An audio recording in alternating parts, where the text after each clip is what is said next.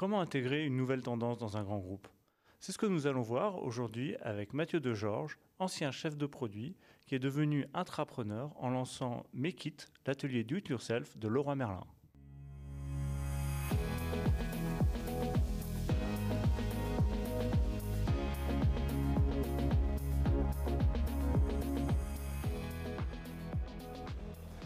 Bonjour euh, Mathieu de Georges. Aujourd'hui donc je reçois Mathieu de Georges de Leroy Merlin qui va nous parler de comment euh, Mekit est né chez Leroy Merlin et, euh, l'histoire de, ce projet. Salut Franck. Salut Mathieu. Ouais, effectivement, euh, Mekit, c'est un beau projet, un beau projet intrapreneurial qui est né il y a maintenant trois ans et demi. Alors je, je, mens un petit peu, il est né un peu plus longtemps en avance. pourquoi? Parce qu'en fait, on a eu, on, l'a démarré de manière très standard chez Leroy Merlin en mode projet. C'est-à-dire qu'on a eu une, idée avec, euh, avec mon compagnon euh, Anthony. Euh, on s'est dit, bah, c'est super, on était chef de produit à l'époque. Sur nos marchés, on a beaucoup de gens qui sont dans la cible Laurent Merlin, à savoir un, gros bricoleur, une cinquantaine d'années, plutôt masculin. Mais on a du mal à attirer les jeunes. Et du coup, on s'est dit, mais il y a une tendance en ce moment de fond qui est super intéressante, qui est le do-it-yourself, et notamment euh, l'explosion de Pinterest nous a vachement euh, titillé. Et sur nos univers, à l'époque, euh, moi j'étais sur la, les produits de bois, de vente de bois, et Anthony sur la quincaillerie. Il y avait, on, est sur des, enfin, on était sur des univers, pardon, sur lesquels on a beaucoup, beaucoup de créativité. Il n'y a pas un objet pour un usage, on peut faire plein, plein de choses. Hmm. Et donc on s'était dit, mais pourquoi on ne ferait pas le, le marmiton du bricolage? C'était l'idée de base. Et c'est quelque chose qu'on on, s'est mis autour d'une table et on a commencé à, réfléchir, à brainstormer. Et on a, euh, on a embarqué des gens dans la, en interne avec nous. Et puis, au bout d'un an et demi, euh, on n'arrivait pas finalement à faire décoller le, projet. Pourquoi? Parce qu'il y avait, y avait des lanternes en interne, l'inertie, un, un, agenda qui était déjà bien rempli. Surtout qu'on parlait de nous d'une solution digitale à l'époque. Et c'est important quand je dis solution, parce qu'on avait une super idée en tête, mais euh, pas de moyen de la mettre en œuvre. D'accord. Donc c'était d'agréger euh, plein de, recettes, entre guillemets, de bricolage avec des, euh, des petits meubles à faire soi-même ou des objets de déco. Euh, d'accord. Exactement, ouais. Avec, du, avec du bois, de la quincaillerie. En fait, on cherchait une nouvelle façon de vendre nos produits. Ouais. à une cible beaucoup plus jeune. Et donc ça, c'est de vos propres initiatives. Vous dites, tiens, c'est bien de, de, faire quelque chose comme ça sans, sans aucun... Vous auriez pu faire ça en dehors de Laurent Merlin, en fait, non? Ouais, c'est vrai, c'est vrai qu'on aurait pu faire ça en dehors de Laurent Merlin, euh, mais on s'est pas trop posé la question parce qu'on s'est dit, euh, euh, à l'époque, chez Laurent Merlin, on était deux chefs de produits sur un marché de libre service. et quand je dis ça, je, vais faire le parallèle avec d'autres marchés, d'autres chefs de produits qui étaient plutôt sur de la vente finalement. Euh, quand on prend euh, par exemple la vente d'un poêle à bois, c'est forcément euh, un, acte de vente avec potentiellement un service, donc une offre de solution. Nous, c'est des produits qu'on a en linéaire, les, gens viennent les chercher, ils repartent avec.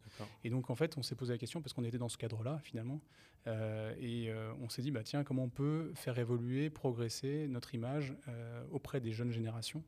voilà, c'était plutôt ça finalement l'angle d'attaque. D'accord, d'accord. Donc vous avez votre, votre idée de, de, de marmiton de, du, des modes, des, du bricolage, oui, des, oui, du do it yourself. Do it yourself, ouais, Et à partir de là, alors, qu'est-ce qui se passe? Et Donc, à partir de là, on va essayer de recruter en interne des gens euh, qui peuvent nous aider sur le digital, sur, euh, sur euh, comment la, la communication externe.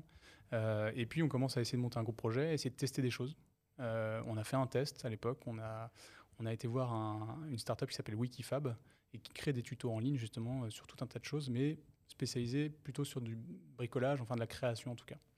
Et ce test-là, il a été plutôt intéressant parce qu'on a eu euh, sur 15 euh, jours, 3 semaines à peu près, 10 euh, 000 connexions, une, trentaine, pardon, une centaine d'inscrits et une trentaine de propositions. bien sûr, il y avait de l'incentive derrière. L'idée, c'était de voir finalement si les gens étaient en mesure, sur une plateforme, de créer du contenu. D'accord. Un des enseignements forts, c'est que bah, finalement, c'est compliqué. C'est compliqué. Euh, pourquoi? Parce qu'en fait, on demandait la création de contenu avec des photos de chaque étape de la construction. Et ça sous-entend, euh, ça sous-entend finalement de prendre des photos au bon moment. Oui, donc Ça, ça, peut sous-entendre de refaire le projet. Oui, Et donc ça, on s'est rendu compte que finalement, c'était peut-être pas forcément euh, la bonne façon de, voir ce sujet-là. Et la chance qu'on a eue finalement, c'est qu'au même moment, on a eu l'occasion de, de, rentrer dans une, un parcours intrapreneurial chez Laurent Merlin, euh, qui était une, une, saison en fait où euh, la cellule innovation euh, en interne, Start, nous suivait, nous apprenait la méthode Lean Startup et nous, nous suivait jusqu'à l'implémentation de notre prototype, notre MVP. Et c'était la deuxième saison, donc on était le, deuxième lot finalement. on a eu de la chance parce qu'on a fait partie de, de, cette promo-là avec seulement quatre projets. et donc ça, c'était en août-septembre 2017. D'accord, d'accord alors le projet prend une autre euh, ampleur à ce moment-là? Bah, Il prend une autre ampleur et nous on prend une claque parce qu'on était parti sur une solution. Euh, on s'est dit super, on va venir avec notre marmiton du bricolage et puis euh, la cellule va nous aider, Yann va nous aider, on va être, ça va être super. et puis finalement on ressort de la première journée, on se dit mais bon, il y a quelque chose qu'on n'a pas compris. Et ce qu'on n'avait pas compris c'est qu'il fallait d'abord imaginer un problème finalement, une cible, et puis essayer de vérifier si cette cible-là avait ce problème-là. Et donc là, grosse claque parce que nous, chefs de produit, avec euh, forcément un métier complètement différent, on n'avait pas du tout appréhendé le fait qu'il fallait faire complètement différent. Mmh. Et donc, euh, bah, c'était un vrai challenge et ça nous a permis justement d'aller dans la rue euh, directement. Alors, c'était à Lille, sur la Grand Place. Et pendant une heure et demie, deux heures, on a été interviewé des gens au hasard, enfin pas, pas, vraiment au hasard, on a ciblé un petit peu quand même. et donc, on a eu vraiment des retours hyper positifs. Et donc, cette démarche, on l'a continuée sur quelques semaines et ça nous a permis de nous rendre compte qu'une personne sur deux de nos personas avait potentiellement un des problèmes qu'on avait euh, commencé à, identifier. Qui était? J'ai pas de place, j'ai pas d'outils, j'ai pas de compétences, mais j'ai envie de créer par moi-même. D'accord. Ok. Voilà, donc ça, ça a été validé. Et on s'est dit, bah, on va continuer, on va faire une proposition de valeur. Et à ce moment-là, on a eu encore des ateliers de travail et ça nous a permis de dire, OK, on avait une solution qui était digitale. Euh, finalement, on se rend compte que les gens, quand ils nous parlent dans la rue, ils nous disent, euh, j'ai besoin d'un endroit, j'ai besoin d'outils à, un moment précis j'ai besoin d'une aide d'un coach à un moment précis, dans un endroit potentiellement. Et donc on s'est dit, bah tiens, euh, finalement, est-ce qu'on proposerait pas un atelier dans la ville, dans lequel on propose des établis avec des outils, des coachs, des coachs pour, euh, qui sont là pour aider, et puis de la matière première qui correspond à 80% des projets euh, de do-it-yourself, de création de meubles, de petits objets de décoration. Donc ça, c'était notre proposition de valeur. On est retourné dans la rue on a été voir des clients, alors c'est marrant, on est, on est allé dans des zones de chalandise qui, qui s'y prêtaient bien avec euh, de l'art créatif, euh, notamment euh, Rouge et Play, enfin voilà, je sais pas si j'ai le droit de citer des, marques, mais Cultura, Zodio, etc. Tu, peux. et du coup, on était dehors sur le parking et voilà, on, on montrait notre proposition de valeur et, là, on a eu un bon taux de clic parce qu'on était à peu près un peu plus de 50% aussi. Taux de clic En fait, on, avait on, on avait créé une fausse landing page avec Je m'inscris pour réserver un atelier. Et donc, on a des gens qui nous, nous ont laissé pardon, leur adresse mail. D'accord. Et derrière, euh, bah, finalement, on s'est dit, ouais, ok, il y a quelque chose. Euh, et donc là, on est en décembre 2017 à peu près. Euh, et à ce moment-là, on se dit, bah voilà, go, il faut qu'on lance un, prototype, un MVP, un atelier, finalement. alors à l'époque, c'était, on devait le faire à Lille. Et puis finalement, on n'a pas eu le local qu'on souhaitait, donc on l'a fait à Paris, très rapidement. et entre-temps, bien sûr, notre comité de direction nous a donné le go pour y aller, pour expérimenter. L'idée, c'était de savoir si, un, il y avait de l'appétence, et deux, si potentiellement ça pourrait être, euh, ça pourrait euh, amener un nouveau business model pour Leroy Merlin à, moyen long terme. Bien sûr. Alors, euh, juste sur cette partie-là, avant, avant l'ouverture du premier atelier, donc faisant partie du programme Start, avec fait, le soutien en interne était, était minimal, au fait, ou au contraire, il y avait. Alors, le soutien non, était très fort parce que, en fait, cette démarche d'entrepreneuriat, elle était suivie par la direction. C'est-à-dire qu'en gros, on a eu des points de rendez-vous euh, assez réguliers à partir du début de cette démarche-là finalement jusqu'à jusqu'à il y a très peu de temps, quand le projet, euh, mais j'en parlerai tout à l'heure, mais euh, le projet a fermé ses portes rue des Rosiers, hmm. donc c'était il y a un an à peu près. et on a toujours été soutenu par le comité de direction avec des feedbacks, avec effectivement des séances de go-no-go. Et donc ça a été hyper enrichissant de ce point de vue-là. Et donc, on a eu un gros soutien aussi de la, partie, de la, cellule innovation, Start, hein, qui nous a coachés euh, vraiment du, début jusqu'à la fin du projet. Alors, même si je, dis qu'il y a une fin au projet, parce qu'aujourd'hui, on est plutôt sur une voie d'industrialisation, euh, mais du projet intrapreneurial en tant que tel, oui, effectivement. Euh, et donc, on a eu, on a eu la chance d'être mis en lumière à un moment donné. Et euh, notamment euh, à, la centrale d'achat, on a eu la possibilité de, participer à un démo day où on a, on a pitché devant, euh, devant nos collègues de la centrale d'achat. Alors tout le monde n'était pas là hein, parce qu'on est entre 1200 et 1400, donc c'est toujours très difficile de faire passer l'information dans ce sens-là. Mais oui, on a toujours été soutenu. Ah c'est là où, là le, projet a pris de l'ampleur, une validation d'acceptation en interne, de déploiement en interne. Exactement, exactement. Et, euh, toi, tu étais toujours sur ton, sur ton boulot d'avant et tu étais en train de jongler entre les deux. Comment tu faisais? Oui, effectivement. J'étais à ce moment-là, j'étais encore sur mon, métier de chef de produit euh, et euh, ça n'a pas bougé avant l'année, la fin d'année 2018. et donc, en fait, on avait les deux casquettes sans véritablement de temps alloué au projet intrapreneurial. Donc, c'était hyper intéressant ça a été challengeant forcément, mais c'était intéressant dans le sens où on a été, je pense que c'est à ce moment-là où on a été le plus efficace. sans, sans avoir de temps, on était dans la contrainte et on devait aller vite. Et donc, euh, c'est ce qui nous a permis d'aller très vite sur l'implémentation du MVP. Euh, comme je le disais tout à l'heure, on devait être à Lille. Euh, finalement, deux semaines, trois semaines avant l'ouverture, on nous a dit que c'était pas possible. Et donc, on a dû pivoter, enfin, aller vite finalement pour trouver un lieu qu'on a trouvé à Paris. Alors, initialement, l'ouverture devait se faire mi-mars, début avril, et finalement, on a réussi à ouvrir début mai. Donc, finalement, on a, on a réussi à se retourner assez rapidement. Mai, juin 2018. Euh, le test en grandeur nature, rue du Roi de Sicile, dans le Marais. Et, j'imagine pour faire ce test, il faut un, budget, il faut euh, ça pareil, c'était le, programme Start, c'est arrivé avec le programme Start ou soutien de direction, il a fallu se battre pour ça ou euh? Alors on a, oui effectivement, il a fallu, non il n'y a pas eu, il a pas fallu se battre. Je veux pas mentir, il n'y a pas fallu se battre du tout. Pourquoi? Parce qu'avec notre casquette de chef de produit, l'avantage qu'on a eu, c'est comme on vendait des produits dans la boutique, on a embarqué nos fournisseurs avec nous. D'accord. Et nos fournisseurs nous ont aidés parce qu'ils ont, cru ont cru au projet en se disant, OK, on a une place de choix dans Paris, on va vendre des produits euh, de manière exclusive, euh, il n'y aura pas d'autres concurrents, c'est-à-dire que chez Leroy Merlin, euh, on a plusieurs centaines de fournisseurs, et là, il y en avait une vingtaine. Donc, ce qui fait que voilà, il y avait une vraie exclusivité par rapport à ça. Donc, ils nous ont aidés financièrement à assurer ce, ce, prototype pendant un mois et demi. Mais effectivement, quand on est passé à la séance de GoNoGo de février, on a bien validé effectivement les, les ressources à ce mmh. moment-là. D'accord. Donc là, il y avait une demande de, budget, donc il y avait quand même une, au-delà du temps que, que, tu donnais sur le projet, il y avait quand même un vrai engagement de, de l'entreprise en termes de, de, budget, de moyens euh, pour, pour, que ça puisse, pour que ce proto puisse voir le jour. Ouais, il y a toujours eu un, engagement de l'entreprise. Enfin, à, chaque, à chaque étape du projet et, même après, euh, et on en parlera juste après, je pense, quand on a implanté euh, l'expérience pendant un an rue des Rosiers, on a eu un soutien, un soutien total, effectivement. Ouais, d'accord, ok, Donc là, là tu avais une, je sais pas, une cinquantaine d'adresses email que tu avais récoltées à Lille en disant sur un iPad qui te disait oui, je suis, je suis partant pour. et tu vas ouvrir un truc dans le Marais à Paris. Ouais, grosse, compliqué, grosse pardon, difficulté, c'est qu'effectivement la cible n'était pas du tout là où on l'attendait. La chance qu'on avait, c'est qu'on avait fait aussi une séance à Paris, euh, à côté de Beaubourg, donc du magasin Leroy Merlin. Et donc, on avait déjà engrangé quelques adresses mail. Bon, pas beaucoup, euh, mais ça nous a permis d'enclencher un petit peu et de faire venir les curieux, justement. Euh, ce qui était hyper intéressant aussi, c'est qu'on on s'est adjoint l'aide de magasins, c'est-à-dire de vendeurs de magasins aux alentours de la région parisienne, parce qu'en fait, on avait encore nos casquettes de chef de produit, mais on devait être dans le lieu entre 11h et 20h du mardi au dimanche. et on ne pouvait pas animer, enfin, tous les deux, c'était pas possible, en plus de notre métier. Donc on a, on a fait un appel à candidature euh, et donc on a plein de conseillers de vente qui sont venus nous aider. Et mine de rien, ça, ça nous a aussi rapporté pas mal de monde. Mais euh, on a compté vachement au début sur euh, le trafic, parce que dans le Marais, il y a beaucoup de trafic. C'est aussi pour ça qu'on s'est implanté là, le trafic naturel de la rue. et, ça, ça a été une difficulté après, mais peut-être qu'on en parlera. Non, mais ouais, non, très bien. Juste le les, conseillers qui venaient euh, vous aider, euh, eux, comment ils géraient leur, leur boulot euh, au quotidien et puis ça, et du coup ils prenaient une journée, comment c'était justifié tout ça Non, non, ils prenaient, ils prenaient pas une journée, en fait c'était validé avec leur manager. voilà, c'était sur souvent c'était une journée ou une demi-journée. on a eu des gens qui venaient de loin, on avait des gens qui venaient de Marseille, de Metz, de Lorient. Ils sont, à Lorient, ils sont venus quatre jours de suite, donc ça a été validé par leur comité de direction. Donc voilà. L'idée, c'était aussi en fait, notre objectif, c'était aussi qu'ils apprennent parce qu'on avait aussi derrière la tête cette volonté de l'apporter dans le futur dans nos magasins. Et que euh, on pensait que c'est, enfin on pensait.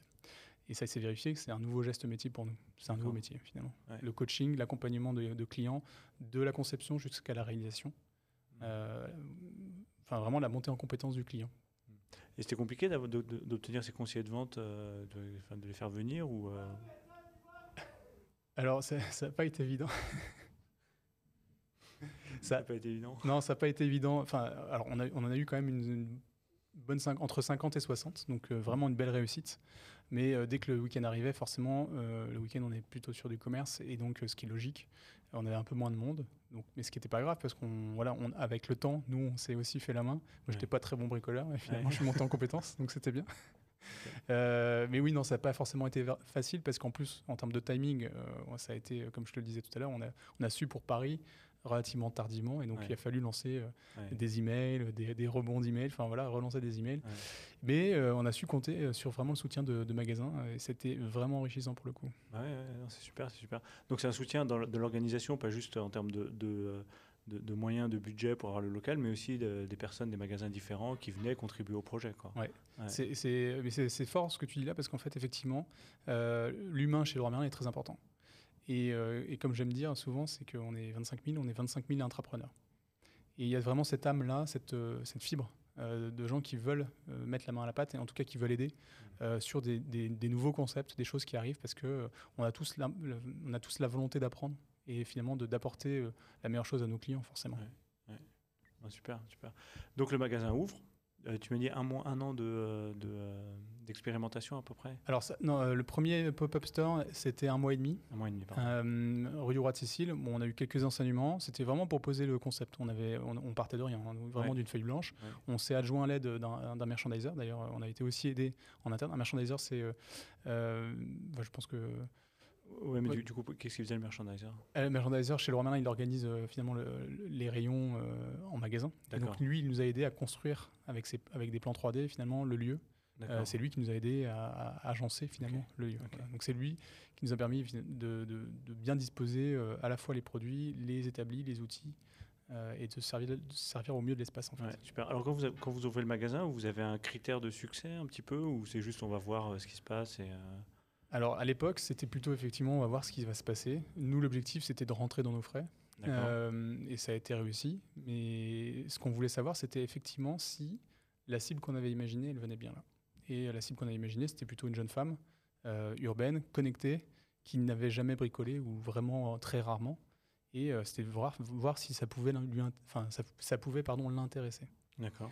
Et là, pour le coup, ça a été un vrai succès parce qu'en majorité, on a eu des femmes. En majorité, on a eu des gens qui avaient entre 25 et 40 ans. Euh, et puis forcément des, urbains, parce qu'on était en plein cœur de Paris. Euh, et donc du coup, euh, ça, ça a éveillé l'attention bah, finalement de, la marque, enfin de Laurent Merlin. Pourquoi? Parce que je te le disais tout à l'heure, en fait, on, a, plutôt des gros bricoleurs aujourd'hui dans nos magasins. Mmh. Et l'objectif, c'était de, c'est de renouveler notre cible client, comme beaucoup d'enseignes d'ailleurs. D'accord.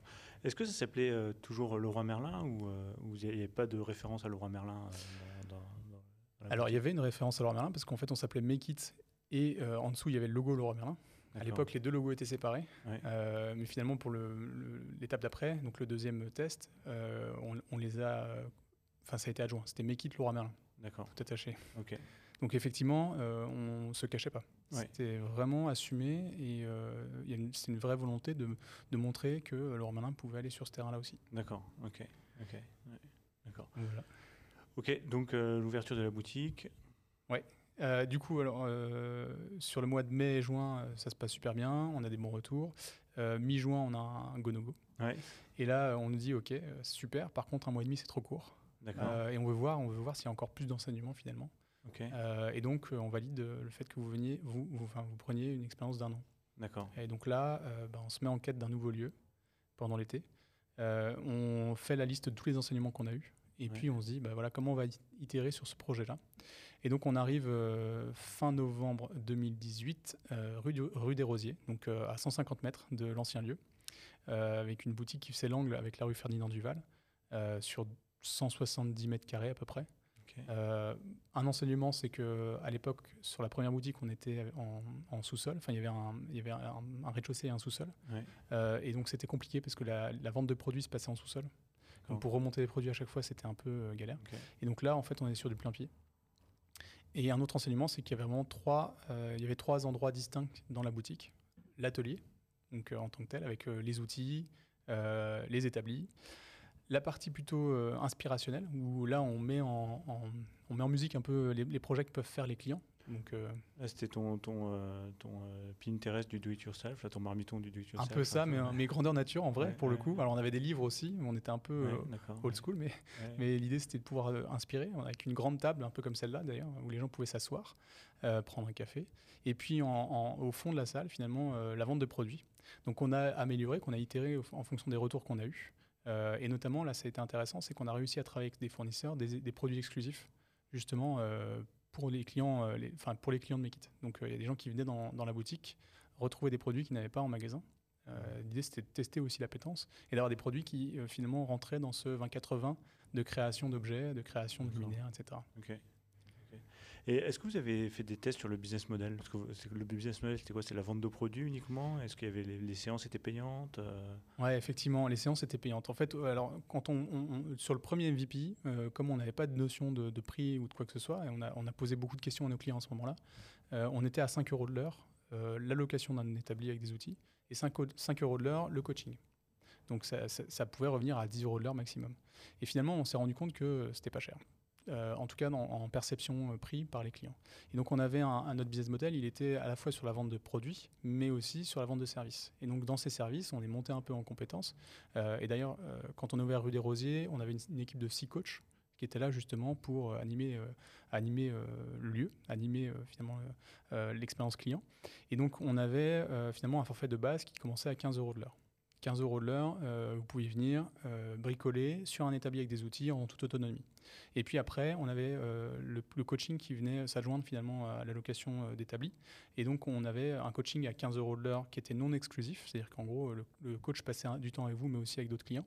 C'était vraiment, et, et, ce qui est important de souligner là, c'est que le coach ne faisait pas à la place des clients il montrait les gestes, il montrait comment servir les outils, mais euh, finalement, c'est le client qui faisait.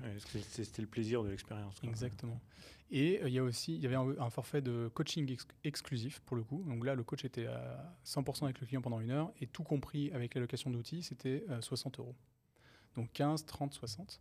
Et il y avait un autre business, un autre pardon, service qui était la conception sur table, parce que beaucoup de clients venaient dans la, boutique en disant bah voilà, j'ai envie de faire une table, j'ai envie de faire une étagère, par contre, euh, je ne sais pas quelle dimension, je ne sais pas comment agencer, etc. Et donc là, le coach se posait avec lui pour imaginer le projet, le dessiner, aller dans la, la partie euh, plutôt euh, boutique marchandise et on sélectionnait les, les produits ensemble. Ok. Qu'est-ce qui, qui marchait le mieux dans tout ça? Ce qui marchait le mieux, c'était la, bah, forcément la location d'établi. ça, chaque, euh, chaque personne louait un établi avec des outils, mais c'était le coaching euh, euh, partagé. C'est-à-dire qu'en gros, voilà, on avait beaucoup de, projets qui démarraient avec un coaching exclusif, parce qu'on on a eu 80% de novices, de gens qui n'avaient jamais mis les mains sur un, outil, mais qui basculaient sur la deuxième heure, la troisième heure, sur du coaching partagé, parce que les gens se sentaient en confiance. Ce qui est, ce qui est important dans ce sujet-là, c'est qu'il il y, y, avait un déclic à avoir. Et les gens souvent n'osaient pas. Et à partir du moment où en fait, vous êtes accompagné, c'était parti. On a vu des gens qui n'avaient jamais bricolé, jamais touché de scie sauteuse et qui faisaient des trous, qui coupaient. C'était bah, beau à voir hein, pour le coup. Ils se trouvaient un don tout à coup. Euh, ouais, exactement. Et en fait, ce qui est rigolo, c'est que quand euh, on a présenté le projet au comité de direction, euh, je leur ai dit voilà, c'est le projet qui va changer la vie de ma sœur. Parce que ma sœur était dans la persona, 29 ans. Elle est allée chez Laurent Merlin et s'est dit mais c'est pas pour moi. Par contre, j'ai envie de faire une table basse. Comment je fais?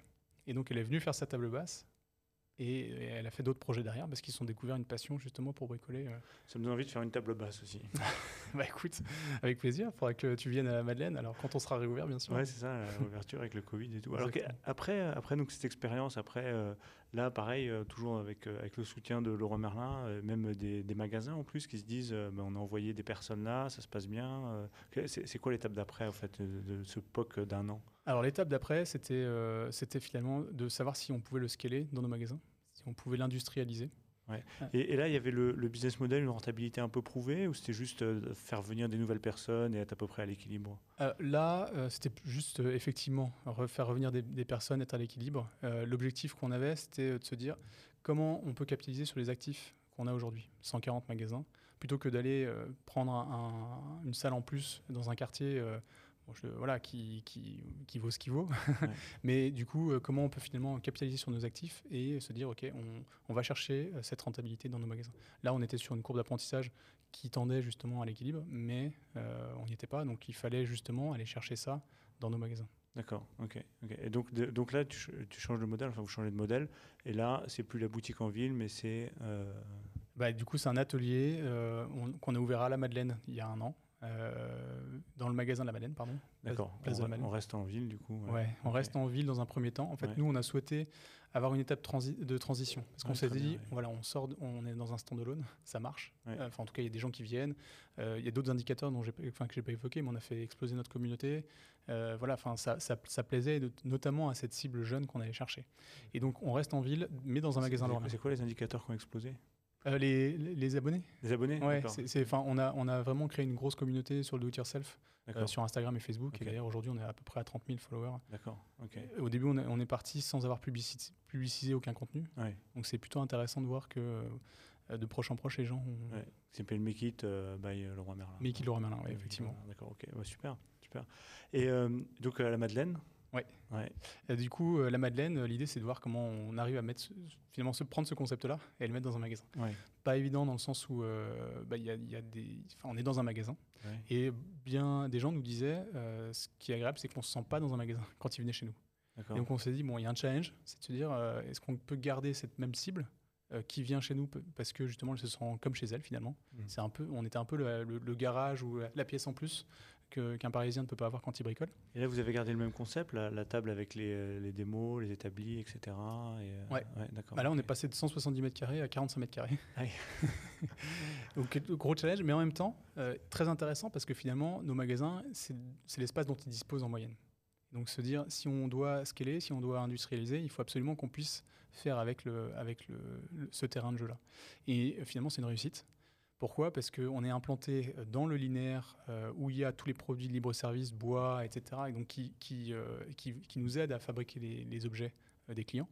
Et dans ces 45 mètres carrés, on a réussi à avoir effectivement la partie accueil, avec une grande table un peu comme celle-là, toujours, nos inspirations, et puis un, une porte qui ouvre sur l'atelier. D'accord, donc, donc, là, vous n'êtes même plus avec pignon sur rue, il faut rentrer dans Laurent Merlin, traverser Laurent Merlin, trouver le, euh, le, le make it et, euh, Exactement. et y aller. Quoi, et d'autant plus que c'est en sous-sol à la Madeleine. Mais bon, c'est pas inintéressant dans le sens où euh, ça nous a permis de confirmer qu'on avait 50% des gens qui venaient chez Make It qui n'étaient pas du flux du magasin.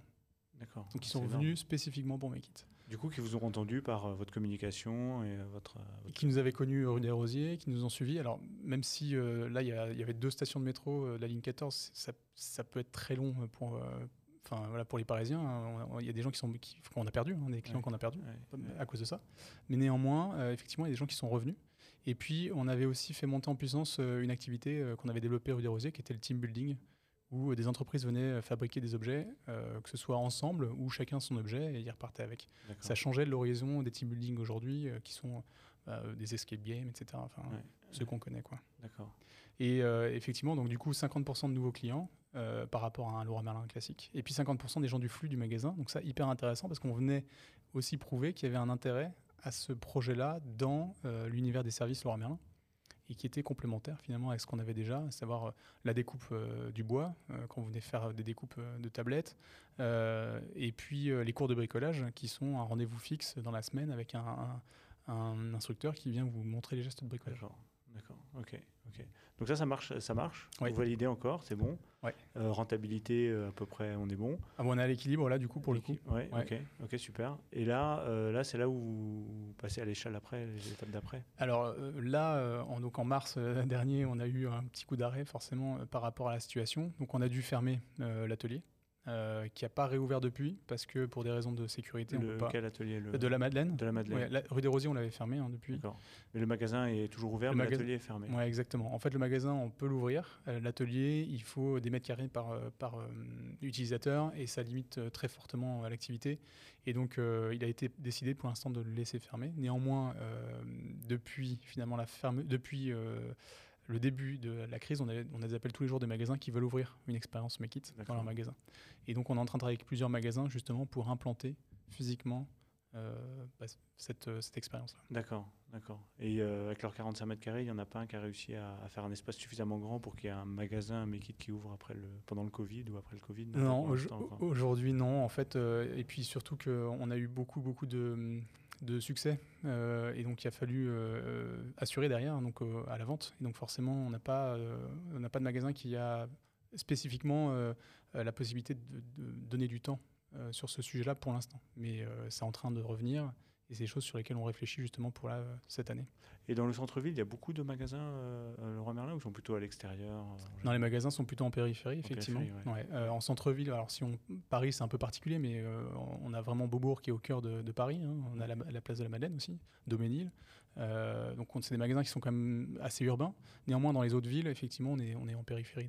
Est-ce que vous avez testé autre chose en dehors de, Paris pour l'instant non, non, non, on n'a pas testé en dehors de Paris. Enfin, on a, on a des magasins qui se lancent, et qui ont ouvert des salles dites Make It. notamment, on a le magasin de Strasbourg qui, a, en fait, qui a déménagé et qui a ouvert une nouvelle salle Make It sur laquelle ils testent aussi des choses. Bon, on les a accompagnés, mais c'est voilà, ils ont, c'est leur initiative et, ils, voient comment ça, ça fonctionne. En, ils, ont, récupéré le concept, le nom et, exactement. donc c'est une inspiration aussi, une source.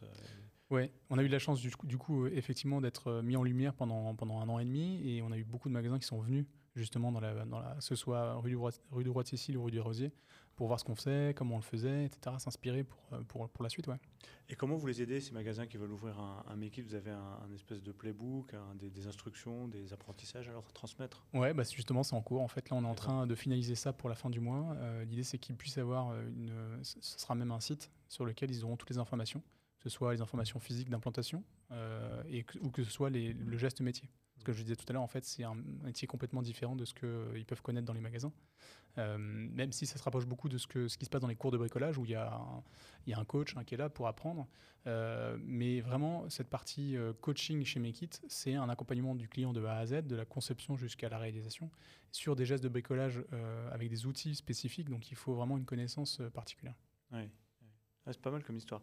Et, du coup, parce que moi je me rends compte que dans ce que tu dis, c'est au fait si tu l'avais fait en dehors de chez Leroy Merlin, euh, en fait tu aurais pu peut-être monter le magasin, etc. Mais à la fin, pour, euh, pour, pour scaler quelque part et pour avoir cet impact euh, en dehors de, du magasin, ça aurait, été, ça aurait été plus compliqué, il n'y aurait pas eu tout ce support. Quoi. Ouais, effectivement, je pense que ça aurait été un peu plus compliqué en dehors. Ça se prêtait bien à l'entrepreneuriat. Ce sujet se prête bien à l'entrepreneuriat parce que, encore une fois, les indicateurs qu'on a eus, euh, nous conforte finalement dans l'idée de, se dire ok c'est un, un, sujet qui euh, apporte une, une, autre valeur à, la marque, euh, qui apporte une nouvelle cible aussi aux clients, donc nos clients de demain potentiellement, et puis un côté beaucoup plus fun au bricolage pour le coup. Ça, ça, se base sur beaucoup d'actifs aussi que, que vous avez. Qu'est-ce qui a été difficile dans, dans, cette expérience ou dans, dans, ce parcours euh, entre, entre le projet et le, et le, roi Merlin, le reste de l'entité le roi Merlin? Est-ce qu'il y avait des tensions des fois Ou est-ce que c'était, euh, vous avez la bénédiction de tout le monde à chaque fois et les budgets et, super, allez-y euh, est-ce qu'il, y avait, des trucs un peu, peu, un peu, un peu compliqués parfois? De, manière générale, on a eu un gros soutien de la part de tous parce que enfin, les, gens sentaient qu'effectivement c'était un sujet sur lequel il fallait, fallait aller. On a eu beaucoup, comme je disais, on a été mis sous les, sous les projecteurs. On a, eu, on a pu participer à des rencontres, notamment à notre vision, etc., pour, pour donner un petit peu le sens de ce qu'on faisait et pourquoi on le faisait. Néanmoins, effectivement, il y a, toujours des tensions dans les entreprises. Et là, euh, sur certains euh, sujets euh, où les gens n'avaient pas forcément compris ce qu'on faisait, parce que bah, n'avaient pas pu participer au démodé ou avaient entendu vaguement se poser la question de se dire mais est-ce que c'est pas le projet que je suis en train de porter? Et donc il y a eu des tensions à ce moment-là en se disant mais je comprends pas ce que tu fais, on l'a déjà testé. Euh, et quand on, prenait le temps effectivement d'expliquer ce qu'on faisait, finalement, euh, bah, les doutes s'envolaient et on avait plutôt des, alliés avec nous plutôt que des, détracteurs. Mais effectivement, à un moment donné, peut-être que je dirais pas que c'est un manque de communication, mais peut-être un manque de renseignement de la part des gens et de se dire, ok, euh, on est vu un peu comme des ovnis parce qu'on a le mandat d'aller vite, on a le mandat d'aller tester des choses assez rapidement.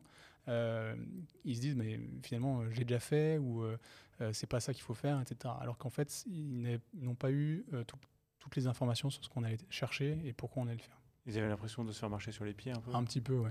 un petit peu. Mais finalement, euh, ce qui est intéressant de voir, c'est que là où on a eu le plus de tension aujourd'hui, le projet il a atterri dans les équipes de la pédagogie, parce qu'effectivement, j'en parlais tout à l'heure, hein, les cours de bricolage, c'est un peu concomitant au sujet Make It parce qu'il y a un coach qui est là. Alors la, différence, et nous la grosse différence qu'on fait, c'est pour ça aussi qu'on a pris le temps de l'expliquer et que ça a été compris, c'est que le, cours de bricolage, il est là pour, vous, pour apprendre un geste métier, poser un, un carrelage, euh, comment peindre un mur, etc. Nous, on est là pour accompagner les gens sur leur projet, peu importe le projet en fait, euh, mais surtout de la création d'objets. Et c'est de dire, ok, c'est le client qui dit ce qu'il veut faire. Euh, alors que le cours de bricolage, c'est c'est très bien. Hein. Enfin, je suis, je suis un gros fan de cours de bricolage, j'en ai pris plusieurs d'ailleurs. Euh, c'est un, rendez-vous à un instant T, euh, un samedi à 9h, avec euh, tant de personnes.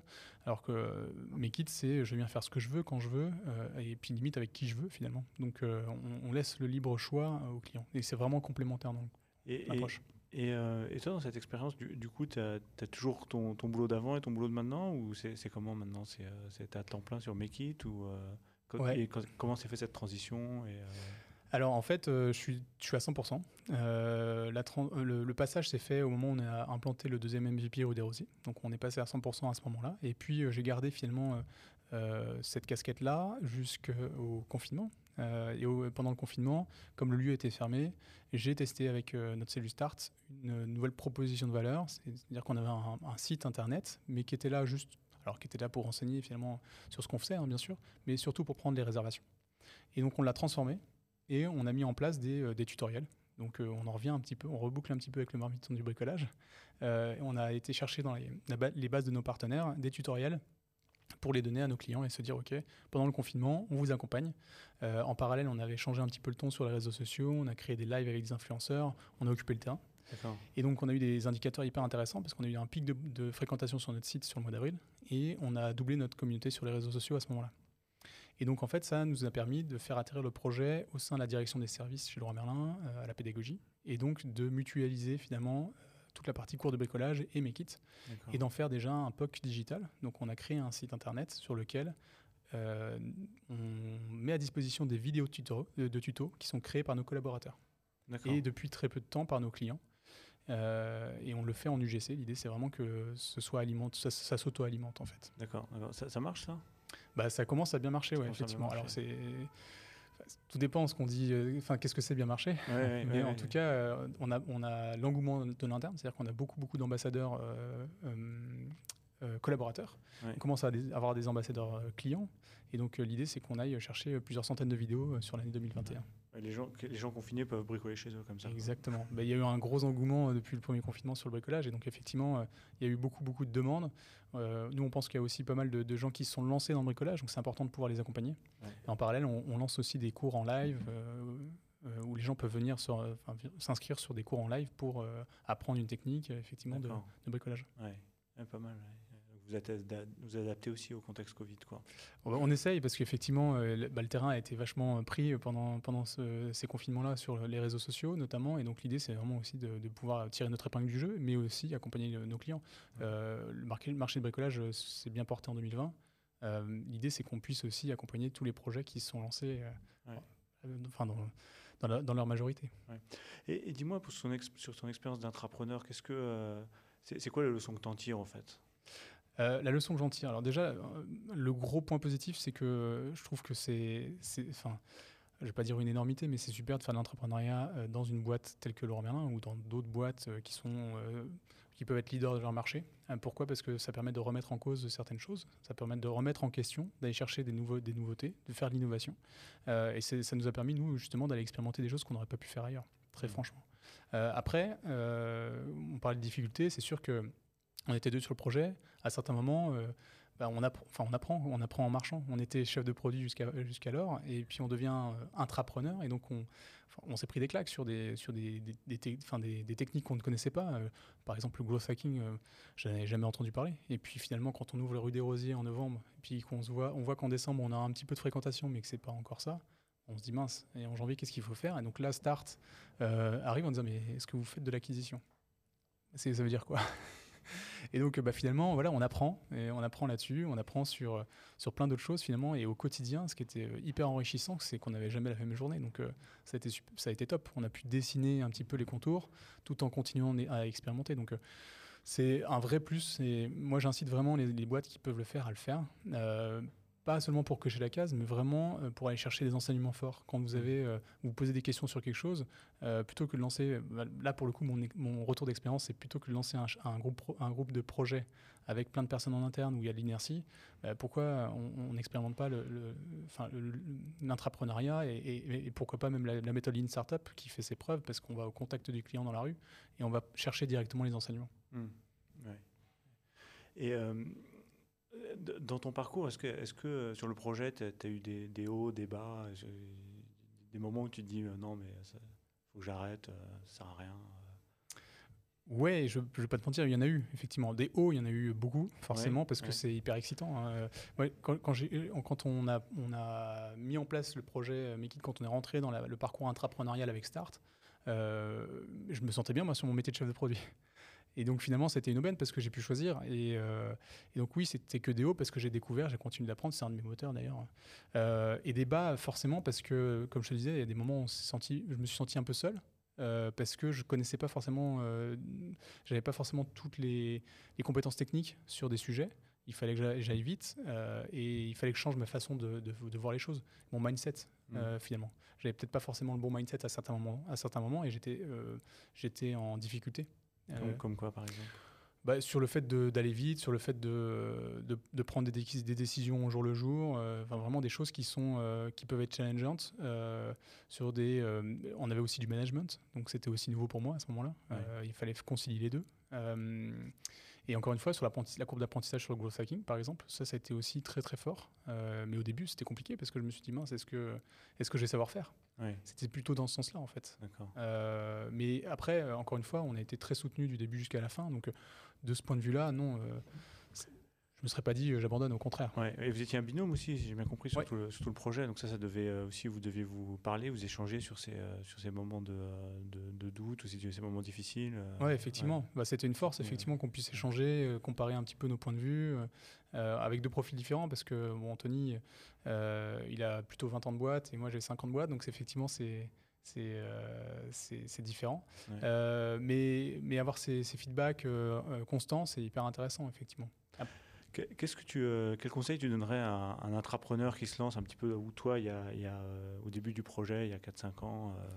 Qu'est-ce que je me dirais si je retournais dans le passé? Quel conseil tu pourrais te donner? Ce que je me dirais, c'est que je pense qu'il ne faut, il faut pas hésiter à communiquer. Je pense que la clé de l'intrapreneuriat, que ce soit avec son réseau interne ou l'externe, c'est de communiquer, de savoir dire ce qu'on fait et pourquoi on le fait et aller chercher du feedback constant. Et je pense qu'à certains moments, je ne l'ai peut-être pas fait ou pas suffisamment. Euh, c'est aussi peut-être pour ça qu'à un moment donné, je me suis peut-être senti un peu, enfin, on s'est peut-être senti un peu seul dans le projet, euh, mais ce qui est logique, hein, euh, enfin, très franchement. Mais peut-être que j'irai confronter mon regard à d'autres personnes, peut-être que j'irai me faire challenger un peu plus souvent. ou, et, tout en gardant finalement le pouvoir décisionnel, bien sûr, mais en tout cas, confronter mon regard. Je pense plus, et, au travers de la communication, je dirais. après, peut-être un autre conseil, c'est essayer d'avoir des alliés dans les services clés. Je pense que ça, c'est hyper important parce qu'on on peut avoir le mandat, mais derrière, il faut continuer à faire de la pédagogie, ce qui est bien. Euh, mais des fois, euh, ça peut prendre du temps. Euh, moi, je vois l'entrepreneuriat comme un peu le, bateau, j'aime pas dire pirate, mais corsaire, hein, qui va aller chercher des nouvelles choses, et puis il y a le paquebot à côté qui continue d'avancer et qui a une certaine inertie, ce qui est logique. Et donc, euh, nous, quand on arrive avec nos petits problèmes, euh, forcément, euh, bah, des fois, c'est pas assez insignifiant. Donc, c'est compliqué. Il faut, faut, pouvoir faire un peu de pédagogie, comme disait, de la communication, pour aller chercher le, bon allié, la bonne réponse. c'est du travail. C'est un travail en plus. Donc, ouais, je dirais communication, faire, avoir des alliés dans des services clés qui, vous, qui peuvent vous aider. Ouais, d'accord, ok. ok communication. Et, et, du coup, en, reprenant ton histoire, où est-ce que tu aurais communiqué plus au début? Tu dis peut-être aller confronter ton idée plus rapidement euh. Ouais, je pense qu'en fait, il faut. C'est au début, c'est au début, au milieu, à la fin. Euh, enfin, très franchement, j'aurais continué de le faire euh, de manière plus régulière. peut-être qu'à certains moments, je l'ai bien fait, et puis à d'autres moins. Et c'est peut-être ça qui m'a aussi permis de, enfin, pas permis d'avoir de feedback ou moins de feedback.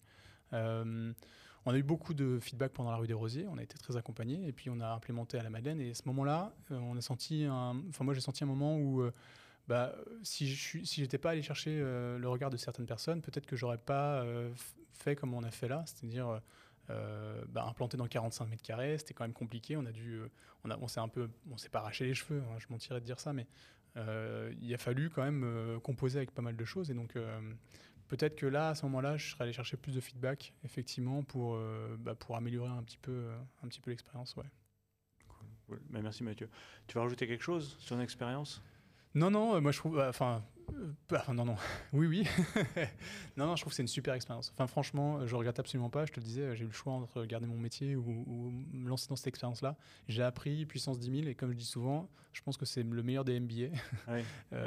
Enfin, vraiment, j'ai appris sur des domaines que je n'aurais jamais enfin, osé apprendre tout seul. On a monté un site internet, on a monté une communauté, on a fait du growth hacking, on a fait plein de choses. Donc, non, top. Non, mais c'est ça, en t'écoutant, on a vraiment l'impression qu'effectivement, tu as été une, cours de croissance d'apprentissage assez phénoménal avec ce projet. Quoi. Mais je crois que c'est la clé en fait de l'intrapreneuriat. pour l'entreprise, c'est de, effectivement d'aller explorer sans pour autant se brûler les ailes, on va dire. Enfin, ça sent le mauvais jeu de mots, mais et puis pour le salarié, c'est vraiment la courbe d'apprentissage. Et je pense que même si c'est enfin c'est pas c'est pas peu dire que dire qu'on a beaucoup appris sur ces, sujets-là et que ça permet d'ouvrir d'autres horizons. Ok, super. Bah, merci Mathieu. Merci Franck.